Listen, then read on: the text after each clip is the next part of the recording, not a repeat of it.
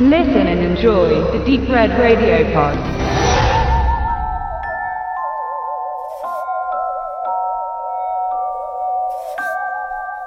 Kill Billy. Harold ist Möbelhändler in der norwegischen Provinz. Seit vier Dekaden betreibt er sein traditionsreiches Haus mit klassisch gefertigtem Wohninventar, das hochwertig ist und demnach auch seinen Preis hat. So findet er es alles andere als lustig, dass gerade nebenan der schwedische günstig Systemmöbelriese Ikea eine Filiale eröffnet und ihm direkte Konkurrenz beschert. Gibt Harold sich zunächst kämpferisch, ist seine Firma schon nach kürzester Zeit Geschichte, sprich bankrott. Zu einem Überfluss läuft es auch familiär alles andere als gut, denn sein Sohn lässt sich nur noch selten blicken und hören und die Demenz seiner Frau schreitet immer stärker voran. Als er selbst der Lage nicht mehr Herr ist, übergibt er sie schweren Herzens in die Hände eines Seniorenstifts.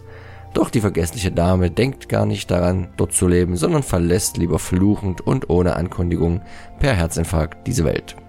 Da dem Neuwitwer nun nichts mehr geblieben scheint, will er selbst für sein spektakuläres Ableben sorgen und steckt sich und die Hallen seiner ehemaligen Firma in Brand. Natürlich funktioniert in seinem Leben lediglich die Sprinkleranlage, wie sie soll, und löscht den Unglücksrahmen.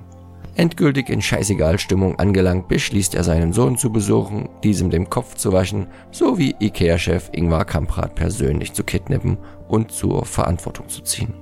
Diesen Plan setzt er dann auch in die Tat um, allerdings läuft natürlich alles ganz anders als gedacht. Kill Billy soll cool wirken, ist aber nicht viel mehr als bemüht. Allerdings spreche ich dabei nicht vom Film, der im Original übersetzt Hier ist Harold heißt, sondern lediglich vom deutschen Titel, der sehr krampfhaft und vermeintlich taktisch klug den IKEA-Verkaufsschlager und die Assoziation an Quentin Tarantino zusammenbringt. Denn auch wenn die handelnden Figuren und die Situationen, in die sie geworfen werden, durchaus eine gewisse Skurrilität mitbringen, ist Herr R. Harold, so der norwegische Originaltitel, keine supercoole Gangsterpistole im Tarantino-Style, sondern klassisch schrulliges Kino der Marke Skandinavien. Denn der männliche Hauptcharakter, der von Björn Sundquist aus Dead Snow und Hänsel und Gretel gespielt wird, gibt sich klassisch wortkarg und wirkt auch immer ein wenig ungelenk bis unterkühlt. Umso feuriger und herzerwärmend gestalten sich dann die vielen Stationen, in denen ihn oben beschriebener Plan führt. So bekommt er unfreiwillig tatkräftige Unterstützung von einer jungen Komplizin, deren Leben derzeit auch alles andere als geradlinig verläuft. Auch merkt er schnell, dass er trotz aller Rachegelüste nur wenig zum knallharten Entführer taugt, was durchaus auch daran liegen könnte, dass sein Opfer die eigentlich missliche Situation als willkommene Abwechslung zum gängigen Weihnachtsprozedere sieht. Daraus entstehen dann viele kleine humoristische Einlagen, die langsam kommen, somit selten Schenkelklopferpotenzial haben, aber kontinuierlich ein schelmiges Lachen ins Gesicht des Zuschauers zaubern. Denn genretypisch wird hier eine eigentlich tief deprimierende Geschichte dann doch eher komödiantisch erzählt. Natürlich ist der Ton dann eher schwarz und so schafft es der Film trotz allen Humors auch zum Nachdenken anzuregen.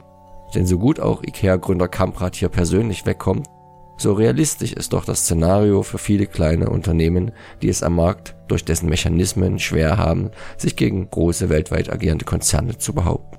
Wie sich Kill Billy unter der Regie von Gunnar Vikene bei der Gunst der Zuschauer behaupten wird, ist schwer vorherzusagen. Wünschen würde man es der norwegisch-schwedischen Codeproduktion die übrigens aus dem gleichnamigen Roman von Frode Kritten hervorging